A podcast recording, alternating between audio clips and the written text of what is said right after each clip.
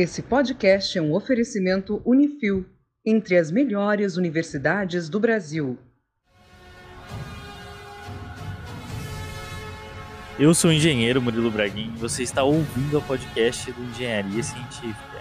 E para a Estrela da Morte ser mais eficiente, bastava ela chegar mais perto. Bom dia, boa tarde, boa noite. Engenheiro Leonardo Negrão. Era muito mais fácil usar uma lupa do que um laser. Fala galera, eu sou o Benazzi e eu sou especialista no Wikipedia. Oi gente, eu sou o Hugo do Ciência em Si e há muito, muito tempo atrás, uma galáxia muito distante, o Anakin já sabia que a força é má, NA. Oi pessoal, eu sou o Pedro do Ciência em Si também e depois de fazer física e ver muitos filmes de Star Wars, às vezes eu tento desistir de ver os filmes de Star Wars porque é muita ciência para mim. O podcast de hoje é um podcast um tanto quanto diferente. A gente vai trazer temáticas de ficção científica e fazer um paralelo com o que existe no mundo real. A gente vai analisar essas tecnologias aqui no âmbito da engenharia e da ciência e vamos ver o que já existe, né? E o que, que essas tecnologias prometem para o futuro da humanidade. E hoje a gente está trazendo o tema de Star Wars. Star Wars é um universo gigantesco então, muito provavelmente esse daqui vai ser o primeiro episódio de vários. Então é isso e fiquem aqui com mais um podcast. Vamos falar de Estrela da Morte agora. o que a gente tem para falar disso? Então, a Estrela da Morte, eu tava nas minhas pesquisas, um pessoal fez uma, eu não lembro de onde, de que universidade que é quem fez as contas, mas é, eles fizeram umas contas para saber o custo operacional da Estrela da Morte. E aí, só a casca esférica dela, só a estrutura, ia custar 852 vezes 10, a 15 potência dólares, sem contar a parte elétrica, a parte estrutural e a parte de, de pessoas que trabalham lá dentro, tanto lá dentro quanto na construção. É com a bits ou é sem o bits? Não, sem a Bits, né? A Bits só se tivesse uma área permeável certinha. Com a aprovação do bombeiro já? Star Wars não tem bombeiro. Tudo sem guarda-corpo. Buraco de 100 metros de profundidade, do nada. Se tivesse aprovação no corpo dos bombeiros, o Han Solo não tinha morrido. Verdade, cara. Viu só? Qual norma que regula isso aí? Tem que ser a norma internacional, ISO. É, tem normas da cidade, né? Cada cidade parece que muda um pouco, né? Tá resolvido agora, viu, Benaz? Se for pra Estrela da Morte em si, vai ter que ser a norma do bombeiro da Estrela da Morte, porque ela em si é um, é um local, né? Ela é um não, planeta. É. Então não tem. Aí eles vão falar assim: ah, não precisa ter aqui bombeiro. Verdade. E daí, então... boa. É por isso que aprovaram o projeto. Mas o quão ineficiente é isso? Você construir um planeta inteiro, né? Do nada, do zero, para ser uma arma. Na verdade, a Estrela da Morte ela tem um propósito, né? O propósito é para causar medo, não é para ser eficiente. Inclusive, para carregar o laser dela, para destruir o planeta, ela tinha que ficar ligada ali por algumas semanas também. Quando se despedir dos parentes, dava tempo. se leva algumas semanas pro negócio disparar, vamos trabalhar durante essas semanas. E no momento do disparo, a gente dá uma férias coletiva para todo mundo. e vai que explode, sabe? Aí todo mundo vai para casa nas suas naves, atira, depois volta.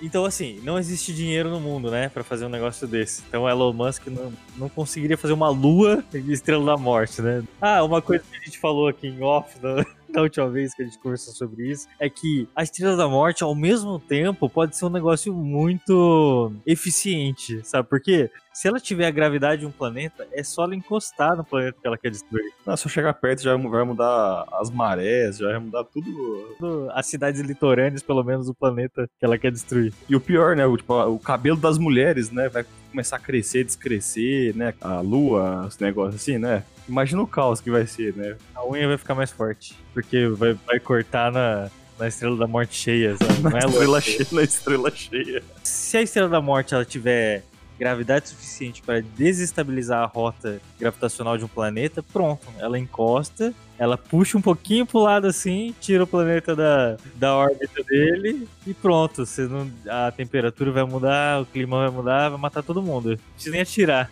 É muito mais fácil, né? Era muito mais fácil. E se ela consegue andar na velocidade da luz, ela podia chegar também como uma bola de canhão, né? Podia atravessar o planeta. Não precisava tirar, sabe? Se ela tá na velocidade da luz. Seria tipo um bilhar espacial. Não, ela, não mas não seria uma, uma tática kamikaze aí, resistência suficiente a gente viu que ela não tem, né? Morreu com um tiro na ventilação, né? Eu vi na última trilogia um negócio que eu achei muito legal da Estrela da Morte, que era ela puxando a energia de um sol para fazer o disparo, né? E o que, que você acha disso, Hugo? É possível fazer isso? Não exatamente, né? Porque teria que puxar toda a energia da fusão ali. No filme ela praticamente puxa a massa do Sol, né? Então ia ser muito difícil daquilo acontecer. Poderia ter um, sei lá, ser revestida toda de um painel solar ali para absorver boa parte da radiação que aquele Sol emite. Ela poderia eclipsar aquele Sol e aí pegar toda a radiação que aquele Sol está emitindo para se carregar, mas ainda assim ia ser muito difícil. Não precisaria ser igual foi, né? Do Não, tipo assim, de puxar o Sol, a massa do Sol, mas sim se aproveitar da radiação emitida por ele. Poderia. Ainda assim ia demorar muito para carregar, para ter energia suficiente para destruir um planeta, né? O correto seria ter um enorme painel solar, né? Ao invés de ter um, um aspirador de pó gigante para sugar sol. Isso não precisaria ser redonda, ela poderia ser meio côncava, uma antena parabólica. E se ela fosse tipo uma lupa Nossa, gigante? Se ela fosse uma lupa, ia ser melhor, não ia? Ela Faz ia queimar. sentido. Ela queimava o, o, o- outro planeta. É verdade, melhor. seria melhor. Eu nunca tinha pensado nisso. Nem o George Lucas.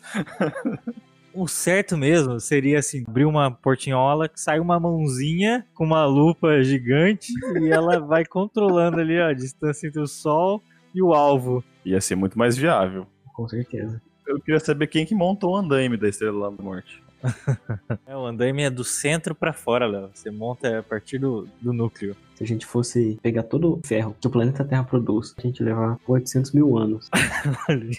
Tem o tempo? de construção. Uhum. Tem o Project também, da, da construção. Eu queria ver qual que era o caminho crítico. Passou cinco anos de começar a construir e tá naquele estágio meio esqueletão ainda. Tem aqui na, na internet falando que foram 20 anos. Tem a obra de estádio de futebol da Copa que não tá pronta ainda. Eu tô vendo aqui o seguinte, ó. Ó, características da primeira Estrela da Morte. 120 km de diâmetro e 357 andares internos. O tamanho da Estrela da Morte a tornava similar à Lua, à nossa Lua. Porém, ela podia se locomover pelo espaço na velocidade da luz e possuía um super laser que tinha o poder de destruir um planeta inteiro, mas o- com um tempo de carregamento de disparo de 24 horas. 24 horas aí, para carregar um tiro. Isso, da Estrela da Morte.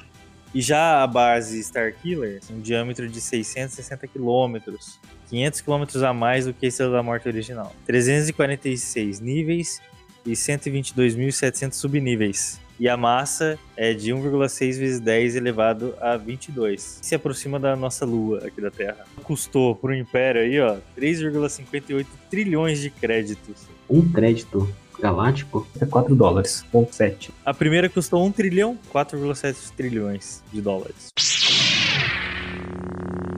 Vamos tentar descrever o que a gente viu nos filmes sobre o que é o sabre de luz. Na primeira descrição do, do storyboard do próprio George Lucas, ele descrevia o sabre de luz como uma arma de energia com um comprimento limitado. Era uma coisa que emitia luz e tem energia suficiente para cortar qualquer outro objeto, exceto outro sabre de luz. Isso, então a gente tem uma arma que provavelmente emite um calor suficiente para derreter qualquer coisa. Sim, tivesse uma, um laser, uma coisa que energizasse um cristal. Aí quando passa esse laser energizador por esse, eles apertam um botãozinho, aí descarrega uma pilha, cada portador do sabre tem que ir lá, caçar, conquistar seu cristal, e é o que dá a cor do, do, do sabre também. E aí a hora que passa por esse cristal, ele forma o sabre. Então ele sai de um raiozinho bem pequenininho e forma aquele sabre bonito a hora que passa por cristal. É mais ou menos assim que eu lembro que funciona é a física do sabre, a engenharia do sabre. E ela tem uma bateria que dura praticamente para sempre, né? O sabre de luz, então a gente sabe que é da Xiaomi. Nesses lasers que a gente vê industriais, sabe aqueles lasers que, que cortam realmente chapa de aço, essas coisas? Como é que funciona esse tipo de tecnologia? Ele tem uma alimentação de energia, energia elétrica, e ele tem esse laser é, sendo produzido dentro dessa máquina. No momento da produção dele, ele tem um feixe com uma espessura maior. E daí, esse feixe com essa espessura maior, ele tem uma temperatura realmente alta, mas não tão alta quanto o laser em si ainda. E para você cortar qualquer coisa com esse feixe de luz, ele tem que ser concentrado em um ponto. E daí, através dessa concentração, que é feita com espelhos, ele consegue é, focar a temperatura numa área muito pequena. E por conta disso é que acontece esse corte na chapa. Eu acho que é mais ou menos o funcionamento do cristal dentro do, do sabre. É, eu acho que é. Falando uma linguagem mais científica, né, o laser tem que concentrar ali de alguma forma que os raios fiquem todos paralelos e concentrados quase num único ponto, para ter o máximo de energia em um único ponto. no mundo real teve um cara que fez isso. Um, ca- um canal do YouTube, não sei se ele é estadunidense ou canadense, chamado, acho que é Rex Smith o nome dele. Ele fez um sabre de luz, um, uma- um fogareiro que usam na indústria de vidro. Um dos engenheiros aqui por trás do canal, desse canal do YouTube, afirmou que fez o primeiro sabre de luz retrátil baseado em plasma do mundo. E ele fabricou em um punho estilo steampunk, que gera um fluido laminar, usando gás propano líquido comprimido misturado com oxigênio. E essa queima, ela chega a impressionantes 2.200 graus Celsius. Para realizar uma queima de forma tão específica, ele utilizou ah, um bico laminar que gerou um fluxo laminar extremamente concentrado de gás, formando um feixe de plasma. Ó, tem até um dado bem interessante aqui, que só esses bicos que ele usou aqui custam 4 mil dólares. É caríssimo. Para criar as cores diferentes foram adicionados alguns químicos específicos que alteram a cor do feixe de plasma em amarelo, verde e vermelho. Para atingir essa temperatura, obviamente o sabre precisa de muita energia. Mas você vê que ele não, ele não usou laser, né? Pra poder ter a, o comprimento limitado. Porque o, o laser ele não tem um comprimento limitado, né? Exatamente. Se fosse laser, a, a luz iria estar infinita, né? Chegaria no Ela avião. não pararia. Chegaria no avião lá no, céu. Chega no, no olho do goleiro né, do time adversário. Quem nunca pegou um voo e, e viu um, um laser verde na sua janela? Nossa, é verdade. Para poder alimentar mais ainda essa chama, o outro tanque de gás é oxigênio, porque daí ele consegue fazer essa chama ficar muito forte e com um fluxo muito regular. Super seguro. Super seguro e mobilidade zero, né? O importante é que funcione. É. Já, é- já é um passo. Mas seria um negócio legal pra poder aplicar manta térmica, manta de impermeabilização na, na obra. Aí um uso pro sabre de luz real, é isso aí. Que bad, né? Aplicar impermeabilização. Você pode roubar um caixa eletrônico também, né, com isso. Também, verdade. Mas din- dinamite é melhor. Eu tava- o que eu tava estudando é o seguinte: pra gente cortar alguma coisa com uma temperatura muito alta, o sólido, na verdade, ele não é cortado, ele é derretido, ele é transformado em líquido. Ou até mesmo, dependendo da temperatura, em gás direto, né? Que faz o efeito de sublimação. E pra fazer um efeito desse, é necessário uma temperatura monstruosa, né? E se o sabre de luz for muito quente, a ponto dele cortar as coisas instantaneamente, que nem é mostrado nos filmes. Por exemplo, a Rey teve agora nessa nova trilogia, tem um momento que ela tá treinando lá na ilha lá do Luke, que ela corta um pedaço de rocha assim com né, um, tipo, de uma vez, instantaneamente. A temperatura deveria ser tão alta que seria de quatro vezes a temperatura do Sol. E o corpo humano, ele tem um limite de temperatura que ele suporta chamado de ponto de ignição. Ali- Aliás, qualquer outro corpo tem esse ponto de ignição. E se você atinge essa temperatura, você pega fogo. Se o- Jedi segurar esse sabre perto do, do rosto, ou perto do corpo, ele poderia entrar em combustão. E todo Jedi tem a sobrancelha bem chavosa. O Anakin tem uma sobrancelha chavosa. Para derreter ferro, por exemplo, pela internet, é mais de 1500 graus. Então, imagina a temperatura que o negócio tá para derreter super rápido. Uma coisa que acontece nos filmes, né? Senão, Que fatia, né? Igual pão. É, faz igual faca quente da manteiga. Teria alguma coisa que, que cortaria, mas não sem esquentar? Existe alguma coisa, algum paralelo no, no mundo hoje, assim? É Assim, o que eu já, já vi sobre, sobre corte, geralmente, quanto mais fino você conseguir fazer alguma coisa, por isso que a gente afia a faca, ma- mais fácil você consegue não separar os átomos exatamente, mas você consegue ir quebrando as ligações com mais facilidade e aí você corta. Então, se eles fizessem também um sabre super, extremamente fino, talvez cortasse muito bem as peças de metal. Aí uma, uma outra opção. É, tem uma opção na vida real que faz isso que não esquenta, que é o jato de água. Sim, É a tecnologia de corte também. É um corte a frio. verdade. Mas aí haja água também pra fazer o luz funcionar, né? Virou um bombeiro, tá? Tô tentando ver aqui como é que funciona o jato de água. Com água, né? Ele tem toda a razão. Por que, que ele corta? É pressão, não é? É, uma pressão violenta. Pressurizador. É o quê? Ar, ar e água? O corte com jato de água é um processo que permite cortar praticamente todo tipo de material sem alterar as propriedades físicas do mesmo. Como funciona um jato de água? A bomba de alta pressão injeta água com uma pressão normal de 6.480 bar. Alguém sabe se essa pressão é muito forte? Deve ser. né? É bar pra caramba, né? É. Haja cachaça, viu? O processo em si já é o suficiente para cortar qualquer material. Para cortar chapas de aço, há necessidade de incluir um abrasivo, que se mistura na água pressurizada dentro do sistema. Que é o Brasil. Uma areia. Esse processo permite cortar chapas de aço de até 30 centímetros de espessura, cara. Olha isso. É, é grosso, hein, rapaz? Então, ó, seria mais eficiente se o Jedi tivesse uma mangueira na mão do que um, um sabre de luz. Não se queimaria, Ele conseguiria cortar a porta, realmente. mais rápido. Então vamos assim para algumas conclusões, ó. Esse youtuber, ele conseguiu fazer alguns efeitos interessantes, que é deixar a lâmina com um comprimento constante, é fazer com que ela quando desligada, ela fique retraída, né? Ele conseguiu segurar na empunhadura do sabre com as mãos, né? E aquilo ali tá na temperatura de 2 mil graus. Então ele demonstrou que isso é possível, né? As únicas coisas que a gente viu é que ele tem que ter um tanque de combustível nas costas para dar certo. E não é tão rápido, né? Porque um corte de, de maçarico é- leva um tempinho. É, é esse que ele vai cortar uma, uma parte de aço e demora, tipo, Um tempão. Ele não, não é dos mais eficientes. Mas, vamos falar assim, parte não é nem, é nem física, né? Na parte fisionômica do negócio, se assemelha mais com o filme. E baterias é um negócio que é bem difícil, né? Hoje em dia. Do tipo assim, não existem baterias assim tão potentes e tão pequenas para caber dentro de um sábio de luz. Ou existe? A limitação, acho que de qualquer tecnologia hoje é bateria, né? Por exemplo, celular, o próprio drone, os melhores têm autonomia de voo de no máximo meia hora. Então a pessoa precisa ficar carregando bateria e tal. O, o limitador seria a bateria. Não é um raio, é um fogão. É um fogão. né? É um bico de Bunsen que ele, que ele fica brincando. Né? É combustão. O próximo item da lista são os blasters. E aí, gente? Três oitão da galáxia, né?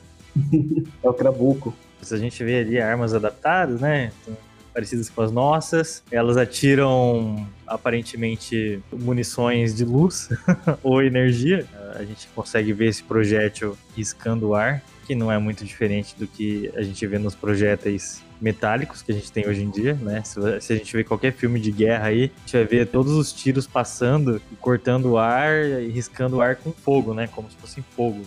Uhum. Mas não é aquilo, é energia, né? Tanto que até a gente não falou no sabre de luz, mas quando o sabre de luz corta, ele cauteriza. E o que aparentemente esse tiro de blaster faz é isso também, né? Ele cauteriza a ferida. Então ele deve ter uma temperatura altíssima. Os caras usam, tipo, uma arma comum, é deslocamento de, de ar pra poder fazer o estrago dentro do corpo. Tanto que tem uns que tem até, tipo, a ponta. Eu não sei se vocês já viram aquelas balas que não é pontiaguda. A ponta ela é meio que, deixa eu pensar aqui, o côncavo e convexo. Côncavo. Convexa pra fora. Di- Dica de, de vestibular, ó. Convexo, EX, externo. Verdade. Olha aí. vestibular. Entra com um buraco pequeno e faz, sai um buraco maior. é, exatamente. Só que o projétil do, do- do Star Wars ele entra e cauteriza. Ele entra e para. Os blasters dos Stormtroopers não matam ninguém, mas quando um Jedi re- rebate o tiro do blaster, mal encosta no Stormtrooper ele já cai, né? Aqui ele, ele adiciona um momento.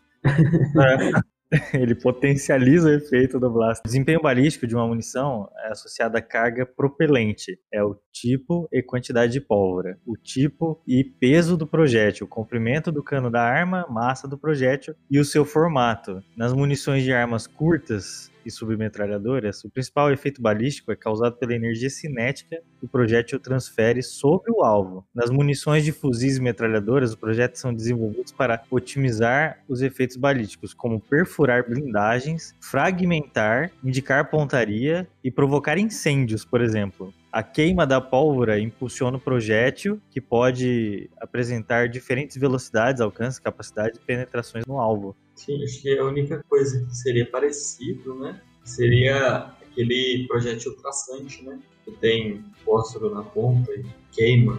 Tô lendo aqui na Wikipedia, o blaster ele é raios intensos de plasma e eles são cobertos por uma partícula rica em gás e que pode derreter alvos. Podem decidir qual que é a intensidade do tiro. E eu acho que a questão aí toda é, de novo, né? É da onde sai essa energia para causar tal efeito, né? Nunca vi ninguém recarregando um blaster. Verdade. Eu tô com uma reportagem aqui bem interessante de 2020, ó. Em fevereiro, a Marinha Norte-Americana acusou um navio de guerra chinês de usar um laser contra um dos seus aviões de observação. Nesse incidente, o laser foi usado para atrapalhar e confundir a orientação dos pilotos do avião.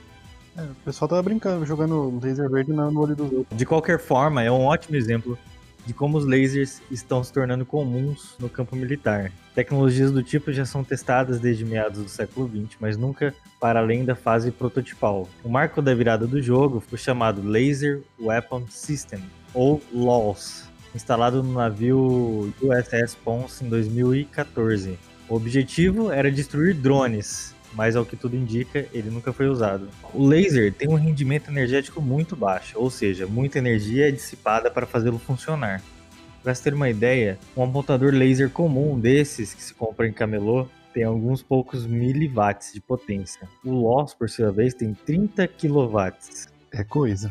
Para o exército norte-americano, a grande promessa é ter um laser de 50 quilowatts a ser montado em Strikers, um modelo de carro blindado. A expectativa é, é ter quatro veículos com lasers em operação até 2022, com capacidade de atingir drones, helicópteros, aeronaves e mísseis. A maior parte do armamento laser tem por finalidade o uso na defesa contra mísseis e incapacitar veículos inimigos. Alvos humanos ficam de lado. Há um protocolo na ONU que passou a valer a partir de 1998 que proíbe o uso de lasers com o objetivo direto de cegar o inimigo. A Boeing apresentou uma última novidade de armamento do exército norte-americano chamado de High Energy Mobile Demonstrator, uma arma laser de 10 kW que derrubou nos últimos testes mais de 150 aviões, foguetes e outros alvos simulados. Sabe quais são esses outros alvos simulados? Né? São seres humanos.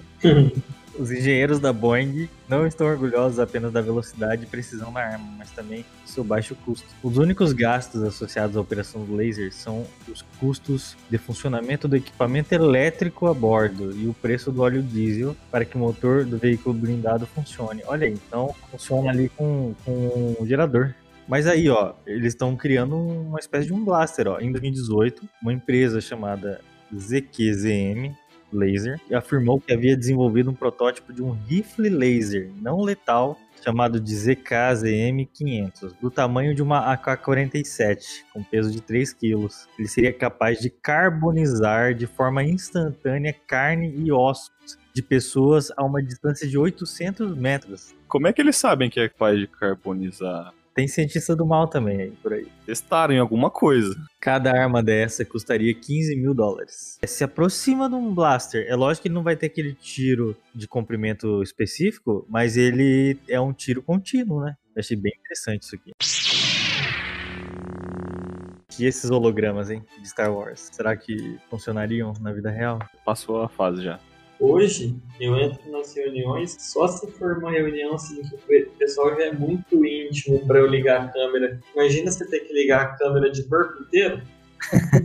Hoje o Google Meet já tem um fundinho de mentira, né? Inclusive, coloquei fundo da, da Millennium Falcon no Google Meet. Mas é execuível, não é? Tem gente já fazendo é, projeção em fumaça, não é?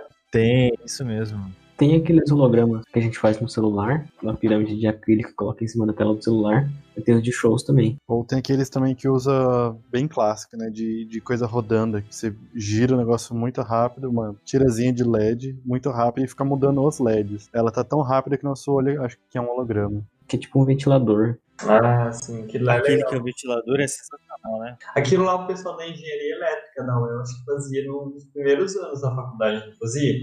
É fazer o LED ligar num momento que forma um frame pro olho humano. Por aí. Tá ligando e desligando pra montar a figura, né? Como excita o nosso olho, aí a gente entende que é uma, uma imagem 3D, mas na real é só um LED piscando. Como ele tá numa rotação muito alta, dá a impressão que aquele é, LEDzinho tá ligado constantemente no mesmo lugar. Mas é a pá dele que tá girando tão violentamente que engana o nosso olho, né? Dentro das devidas proporções é bem parecido, mas mais ou menos a maneira de causar ilusão de ótica, apesar do funcionamento diferente, mas a maneira de fazer a ilusão de ótica é a televisão de tubo, né? No, no metrô tem um negócio parecido com isso aí. Conforme o metrô anda, você, você consegue ver a, ver a imagem assim se mexendo e tal. É verdade, boa. Você consegue mexer um- uma direção a mais um pouquinho, e aí parece que tem um pouquinho de profundidade também. É, e é bem uma ilusão de ótica que cria, né? Se você olhar de frente ali, parece um 3D. Se olhar de lado, você não vai ver nada, você vai ver o ventiladorzinho girando. Mas existe uma empresa aqui, ó, mineira, Uai, isso Uai, é de gosto de estereótipo.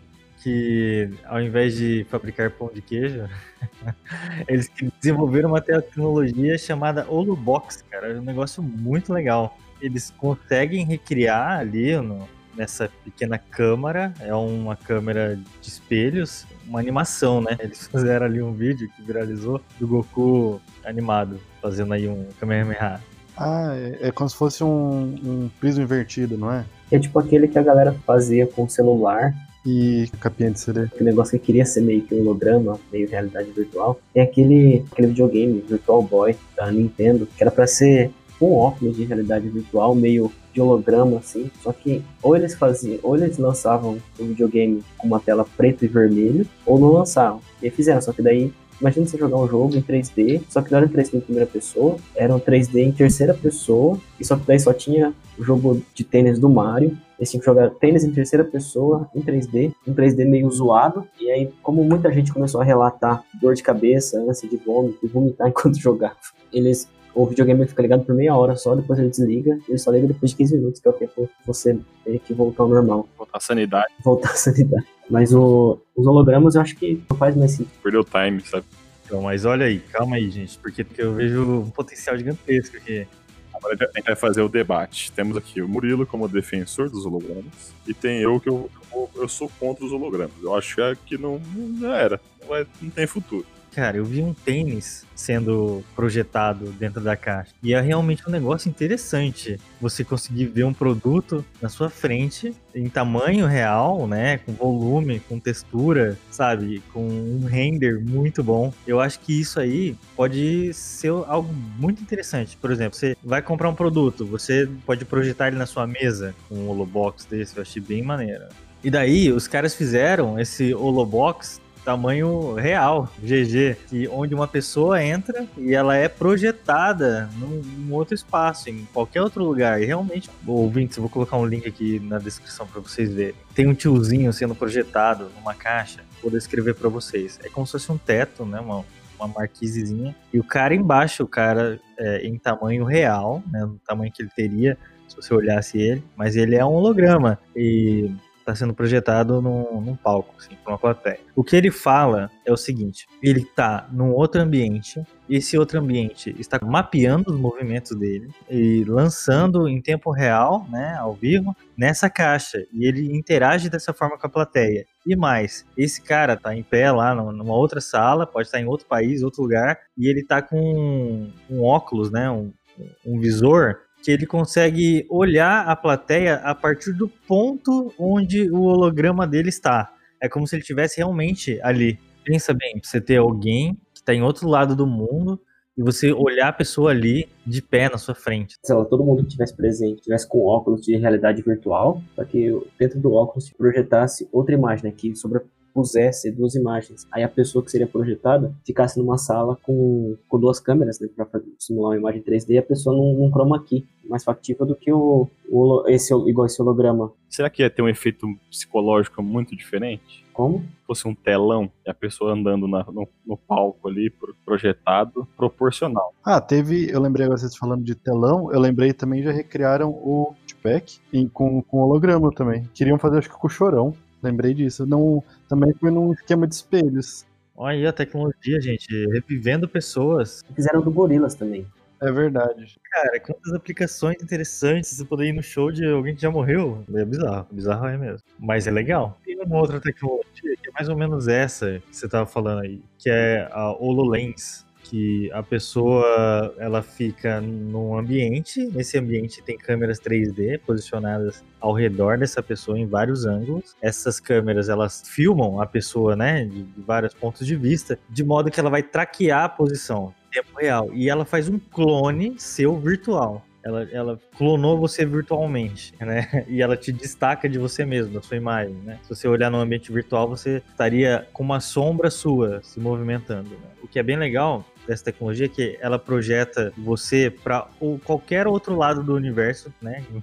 qualquer outro lugar sem ter nada. O que a pessoa que recebe a sua imagem precisa ter é o óculos para te ver, entendeu? E daí ela bota o óculos, ela te vê ali na na, na frente dela, em tempo real, tudo que a pessoa tá fazendo do outro lado tá aparecendo ali, né? Basta ter esse óculos, tipo um VR mesmo. E eu achei o negócio muito massa. E digo mais, se a indústria pornô descobrir isso aí, cara, é aí que vai alavancar tudo. Eu, aquele vídeo dos caras com esses óculos de 30 reais no meio do shopping, fazendo movimento, e a galera, o que será que eles estão vendo? O que eu achei legal de tudo isso, desse HoloLens, dessa tecnologia, principalmente desse HoloLens, que ele, ele vai te clonar virtualmente, é que você depois consegue dar play no que aconteceu. Você consegue voltar a fita, sabe? Você vai ver a pessoa se movimentando ali de trás para frente. E daí eu fiquei pensando, cara, é muito Black Mirror isso.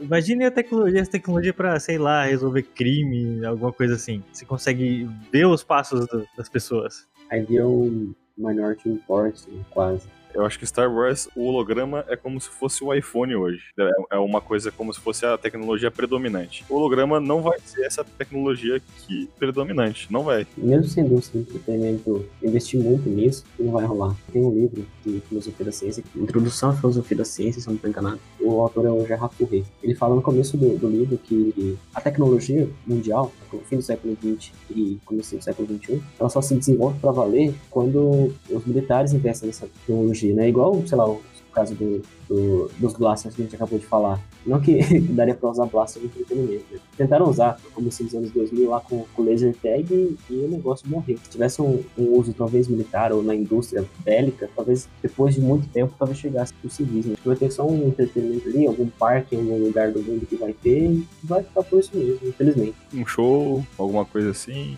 Sei lá, sem no parque lá da Disney, do Star Wars, e você tá andando lá e na hora de você pedir a sua comida, quem vai falar com você é a Leia, sabe? Uma videochamada num celular é, um- é uma tecnologia muito forte. É que a gente, às vezes tem noção gente, do, do ponto que estamos na, no momento da, da vida que a gente tá. Sim. Você tipo, ligar pra uma pessoa, tipo, às vezes do outro lado do mundo, ver ela, ela já, tipo, no celular, pô, num celular super fino, é um negócio é muito high-tech, sabe? Pensar em tipo, que 10 anos atrás era quase que inimaginável já. Então, tipo, a gente tá numa situação já muito avançada já. Não sei. Pra mim, eu acho que o holograma já é quase que já ultrapassado perto do que a gente tem hoje. Vai, Murilo, defende seu holograma aí, quero essa briga. O que eles mostram em Star Wars é realmente como se fosse, assim, né? Uma simulação de uma evolução de uma videochamada. Eu acho que o holograma não vai chegar nisso mesmo, assim. Não vai substituir. Porque, igual o Benazzi falou, é, eu quero estar de pijama e fazendo reunião, não quero colocar terno, sabe, em casa. E, e minha imagem ser exposta, eu o corpo inteiro, sabe? Então tá certo, é entretenimento mesmo. E outra, é o que vocês falaram é o que a gente já falou aqui no podcast. Toda tecnologia que o exército investe é aquela que pega. O resto não pega, não vai pra frente. Uma tecnologia que, que não foi televisão 3D. Verdade. Teve uma modinha assim e tal, mas você vê que nem não foi. É aquela que você tem que usar um óculos pra você ver, aquele óculos que é uma lente vermelha e outra azul. Sim. Cara, ninguém quer ficar de óculos, né? Vendo TV. É, então. Ainda mais que usa, usa óculos. É muito rolê pra você, sei lá, sentar ali na frente, sabe? E o filme fica escuro. É, então. E às vezes você quer só, só sei lá, só dar uma zapiada ali, colocar o óculos pra assistir. Não vale. É que quem curte mesmo, curte muito mais uma definição muito mais foda do que um, um 3D. Então, como, como diz a minha mãe, fica mais caro o molho que o peixe. Mas ainda assim, defendendo os hologramas, eu tava vendo Nerd Player de Cyberpunk 2077 e é muito legal as propagandas lá, são hologramas gigantescos do tamanho de um prédio e fica passando tipo os banners verticais assim de propagandas das marcas. Achei bem legal. O, o Blade Runner novo, acho que é 2049, ele também tem essas propagandas gigantes e lindas. Achei, achei tendência. Inclusive, quase todo futuro distópico leva uma dessas. Inclusive, agora eu sou contra o holograma. Mas no Ghost in the Shell também tem, né, essas propagandas gigantescas de holografias. Tem. Tem, tipo, um panda gigante no meio da cidade, sabe? Tipo, do tamanho do prédio mesmo. É uma, é uma tendência de, de futuros, né? É, como tudo copia Ghost in the Shell, né? Então, tudo bebe dessa fonte. Então é isso, pessoal. Se vocês ouviram a gente até aqui, principalmente se vocês aprenderam alguma coisa, não se esqueçam de seguir Engenharia Científica nos agregadores de podcast, principalmente no Spotify. Acesse também engenhariacientifica.com.br. O link de contato de todo mundo que participou dessa gravação vai estar aqui na descrição. E o nosso WhatsApp é 043 9969 50891. Então é isso, muito obrigado e até a próxima.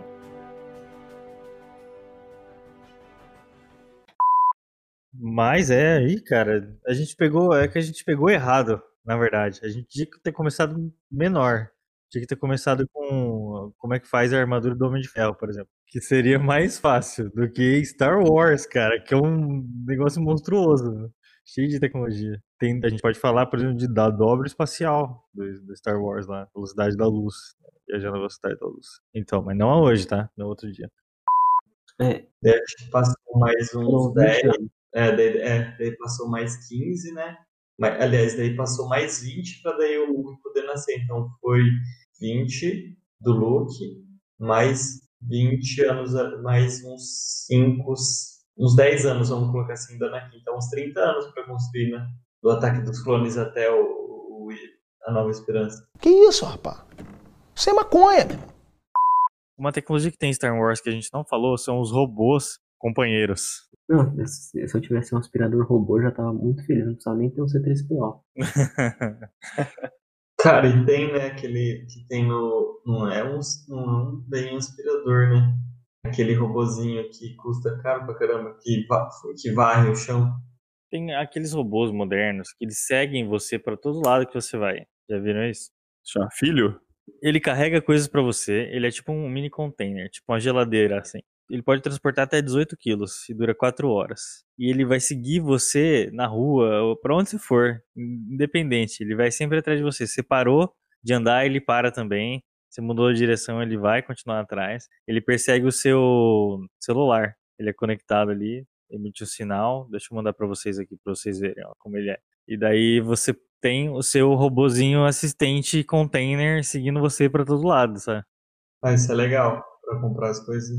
It ends here.